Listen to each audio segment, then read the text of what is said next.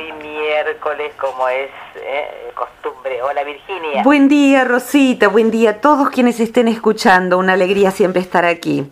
Qué bueno.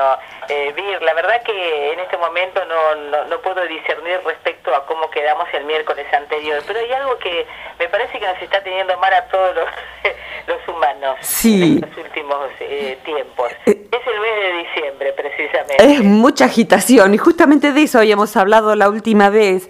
Y si bien, claro, van son, son tantas aristas que tiene el mes de diciembre y quisiera tomar una en particular, porque mm, dando un un, curso justamente para que en diciembre estemos menos locos, eh, preguntándoles sobre la motivación de por qué estas personas hacían este curso, por qué necesitaban aquietarse, centrarse.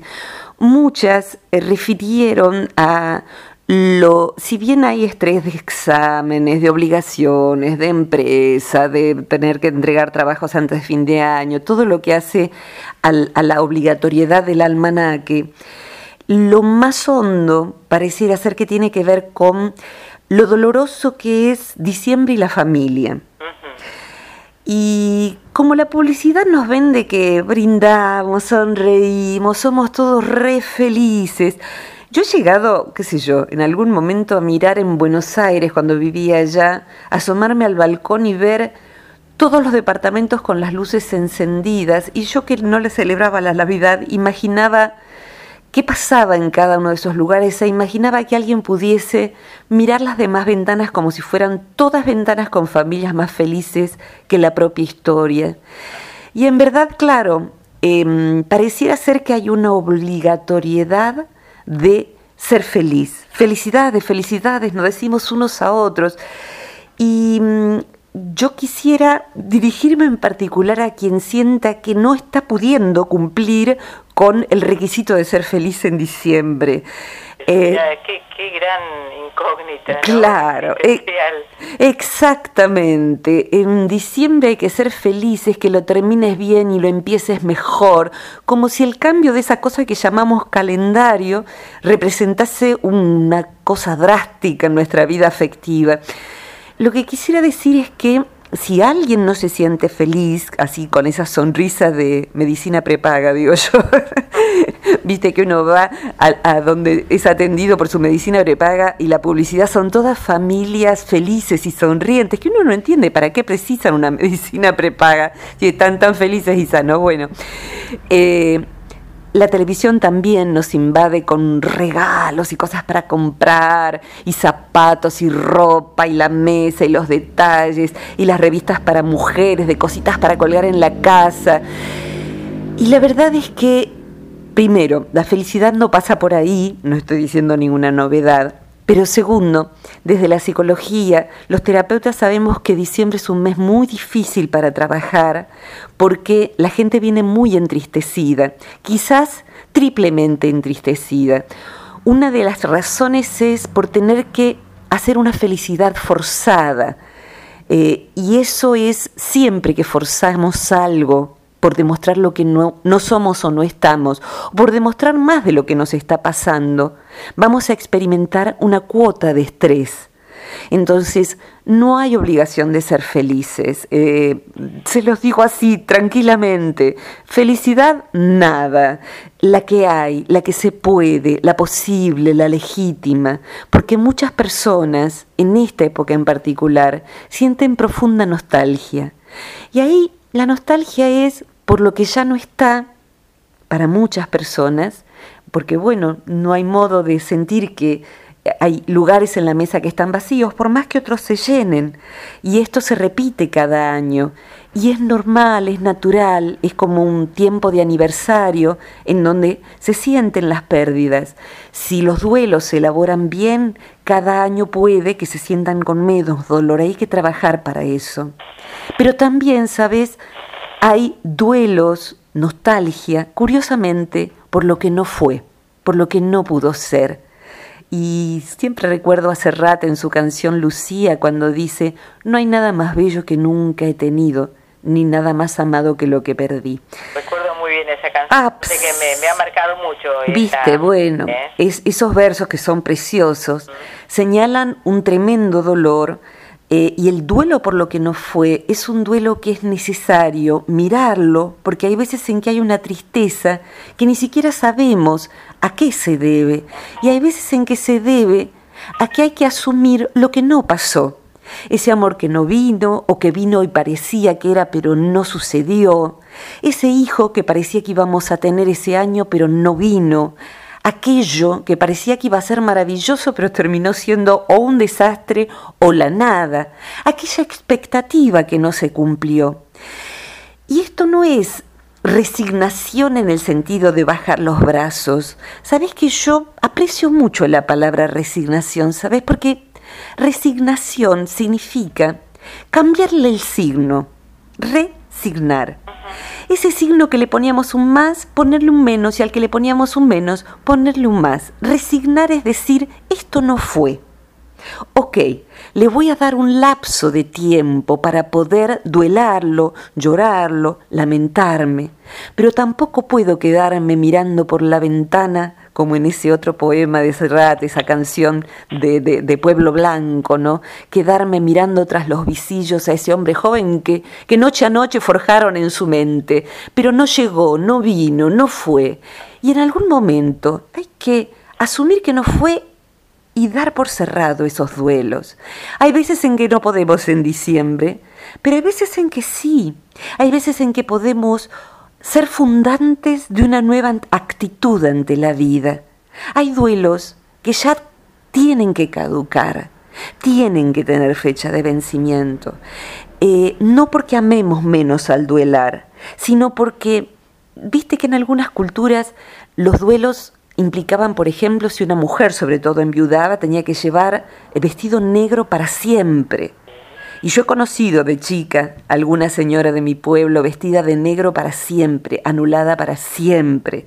Y más antiguamente, en ciertas culturas, cuando moría el señor de la casa, en un faraón, por ejemplo, se mataban a sus esposas, porque eran muchas, a sus caballos, a sus animales, o sea, y se enterraba todo junto en una gran ceremonia.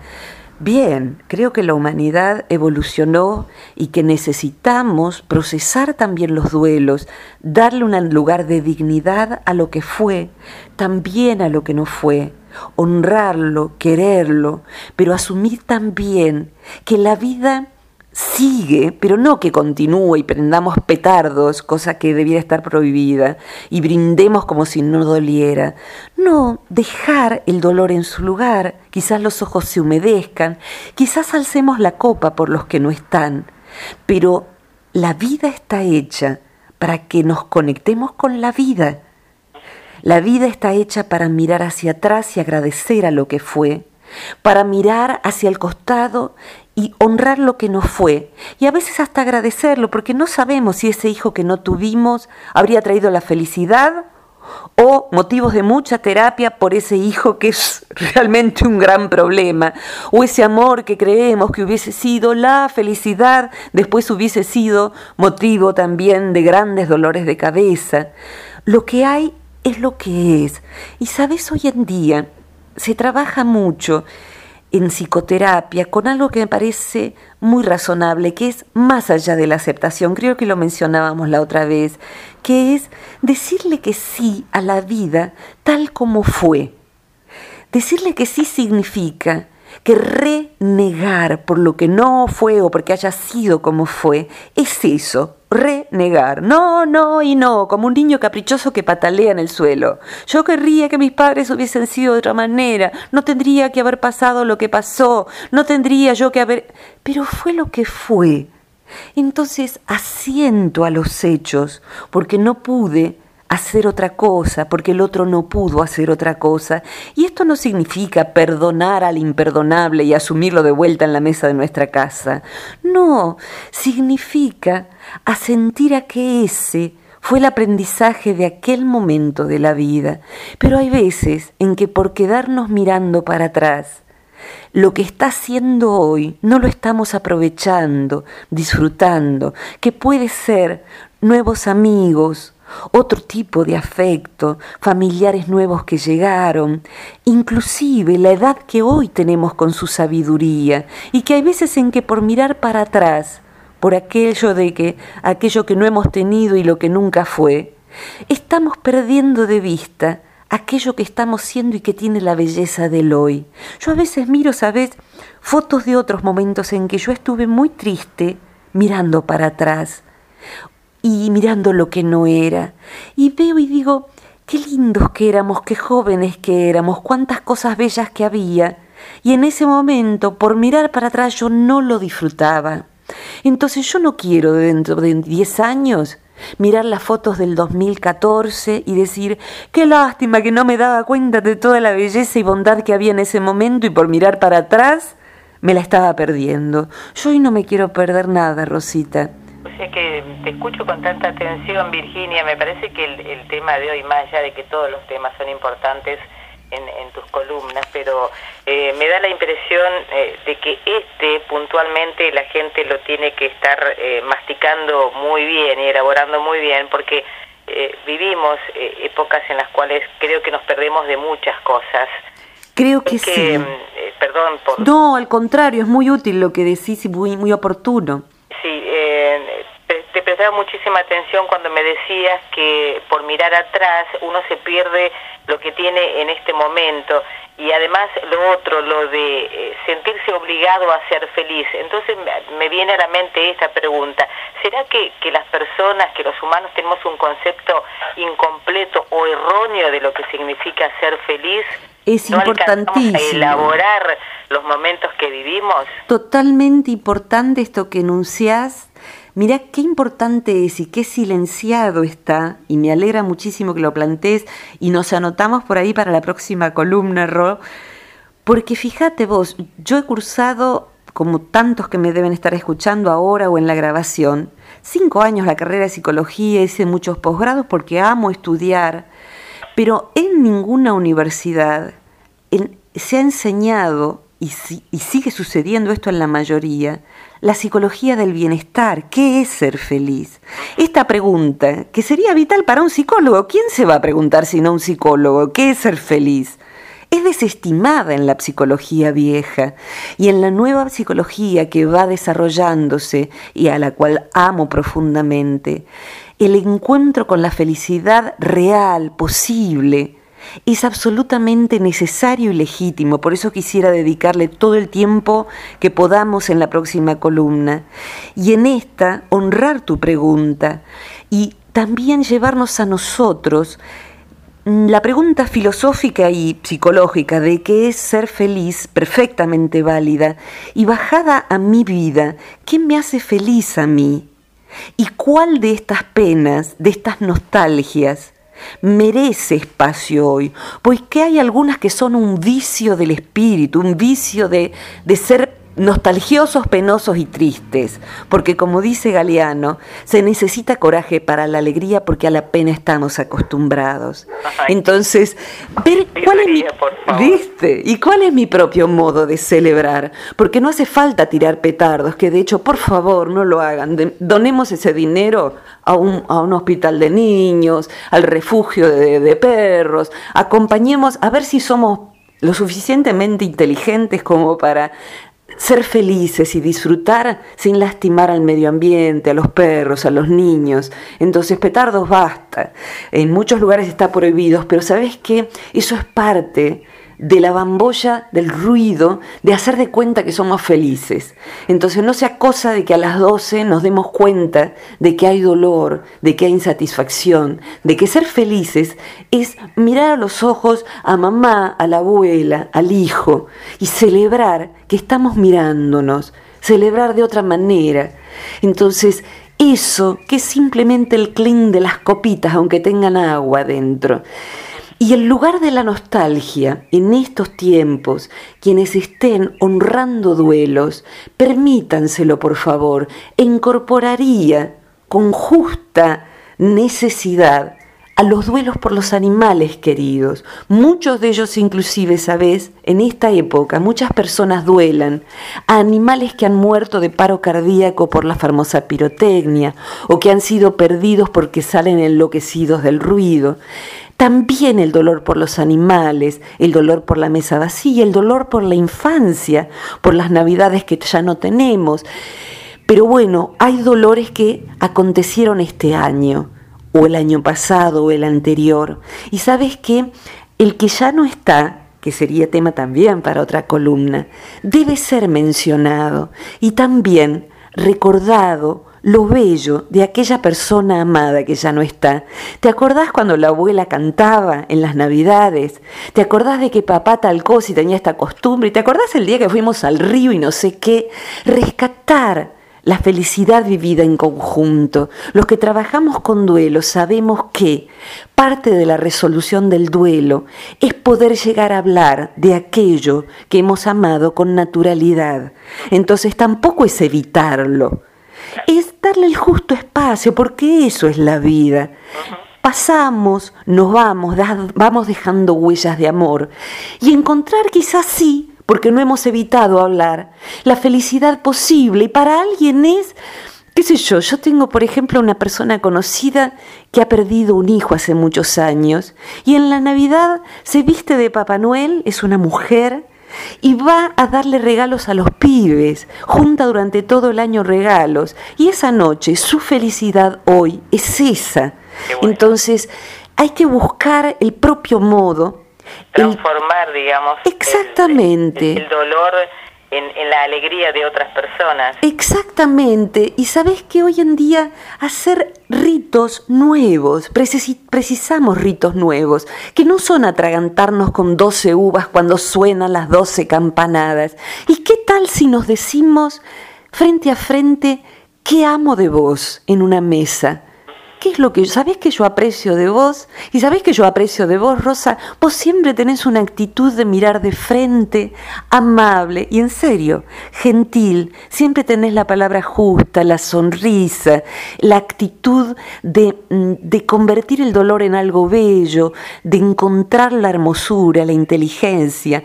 Y por ahí yo que te lo estoy diciendo muy en serio, Rosita Hernández, quizás te dé cosa que te lo diga así en público porque estamos a veces más acostumbrados a que nos digan cosas feas que cosas bellas. Entonces yo propongo, en vez de tirar globos o hacer ruido, esta Navidad, este año nuevo, decirnos, mirarnos unos a otros, pasarnos, por ejemplo, una velita y el que la tiene le dice a cada uno qué valora de esa persona, porque siempre hay algo y siempre es algo puntual. Porque cada. Qué lindo gesto. Sabes que sí, y esto se está haciendo ahora en algunos cumpleaños, en vez de hacer otro, o además de hacer otro tipo de festejo, porque hace falta que nos digan qué valoran en nosotros y hace falta que no callemos la valoración, poder decirle al otro gracias, porque este año, en febrero, o fíjate vos, en, en marzo cuando me operé, vos estuviste acompañándome todo el tiempo. Entonces mirar a mi hermano y decirle gracias por lo que nos hemos reído llevándome vos de acá para allá en sillas de ruedas como cuando éramos chicos y me llevabas en un carrito. Ah. Entonces, poder decirle eso en vez de hacer de cuenta de que somos felices, eso es ser feliz. Ser feliz es poder ejercer el agradecimiento, el reconocimiento y recibirlo de los demás. Así que yo propongo este modo de festejar y si se hace muy largo porque la familia es muy grande, se sortean papelitos. Entonces a Rosita le toca decirle a Virginia qué aprecia de ella y a Virginia le toca decirle a Eugenia qué aprecia de ella y hacer un juego de gratitud y de apreciación. Y creo que puede ser una Navidad, un, año nuevo inolvidable, donde estemos presentes. y eso es un regalo. Eh, mucho tu propuesta, Virginia en realidad creo eh, que estamos de acuerdo en, en, varias eh, consideraciones respecto a lo que significa celebrar las fiestas, ¿no? En principio la pirotecnia la detesto porque sé que le hace mucho daño a muchas eh, a muchos seres vivos. Exactamente. Y aparte, bueno, no quiero estar en contra de nadie, pero sí a favor de muchos. Sí. si se puede evitar mejor. Totalmente. evitaríamos muchos dolores de cabeza y mucha tristeza además. O sea, eh, creo que tenemos que cambiar el concepto de lo que significa celebrar y si me puedo sumar a algo a tus eh, conceptos de, vida y de comportamiento humano, eh, para mí la felicidad es tener la capacidad de elaborar todo lo que nos pasa. A mí es lo que me, me parece y me gustaría que este tema lo tratáramos en otra oportunidad. Es más, nos encantaría, creo, tenerte alguna vez acá en, nuestra mesa de Pero claro que sí, mira, acá ahora en, verano va a ser más fácil que algún miércoles yo me acerque, claro que sí, claro que sí. Eh, y, me gustaría en la próxima, mencionaste una palabra fundamental, relacionaste dos conceptos, felicidad y elaborar. Así que nos vamos a acordar las dos y el público también, los oyentes eh, que partamos en la próxima columna de eso, porque has unido dos palabras que son esenciales y haciendo pie allí podemos hablar de qué es ser feliz exactamente de un modo no edulcorado, no fingido. Pero bueno, eh, propongo esto, que, que, cada uno que haya resonado con eso que hemos conversado las dos, arme sus propios ritos de pasaje, porque es pasar por una nueva Navidad, un nuevo año nuevo, aunque más no sea un rito colectivo, porque lo es ese cambio de agendas y de almanaque, y oficiar alguna pequeña ceremonia que sea alegre, amorosa, agradecida. Dale. Eh, el próximo miércoles entonces... El próximo miércoles estamos aquí. ¿No es cierto?, de, la llegada de la Navidad. No, estoy con el almanaque en este momento. Nos falta muy poquito, creo que dos semanas, y, y, justamente por eso este audio lo voy a subir ya. Ahora terminamos y subo el audio para compartirlo en el muro de Facebook de, del Centro Transpersonal. Eh, va a estar en mi muro como Virginia Gawel con G de gato y W, el tercer muro, pero va a estar también en el, en el sitio web del Centro Transpersonal de Buenos Aires, así que lo buscan por Google y ahí encuentran todas las columnas que hemos hecho antes y esta dentro de seguramente una hora por lo menos va a estar allí online, ¿sí? Listo, Virginia. Eh, como siempre, un gusto hablar contigo y que estas palabras de hoy nos resuenen como campanitas y nos ayuden a, sentirnos un poco mejor. Perfectamente, un abrazo inmenso, te quiero. Hasta pronto, un beso, gracias a todos.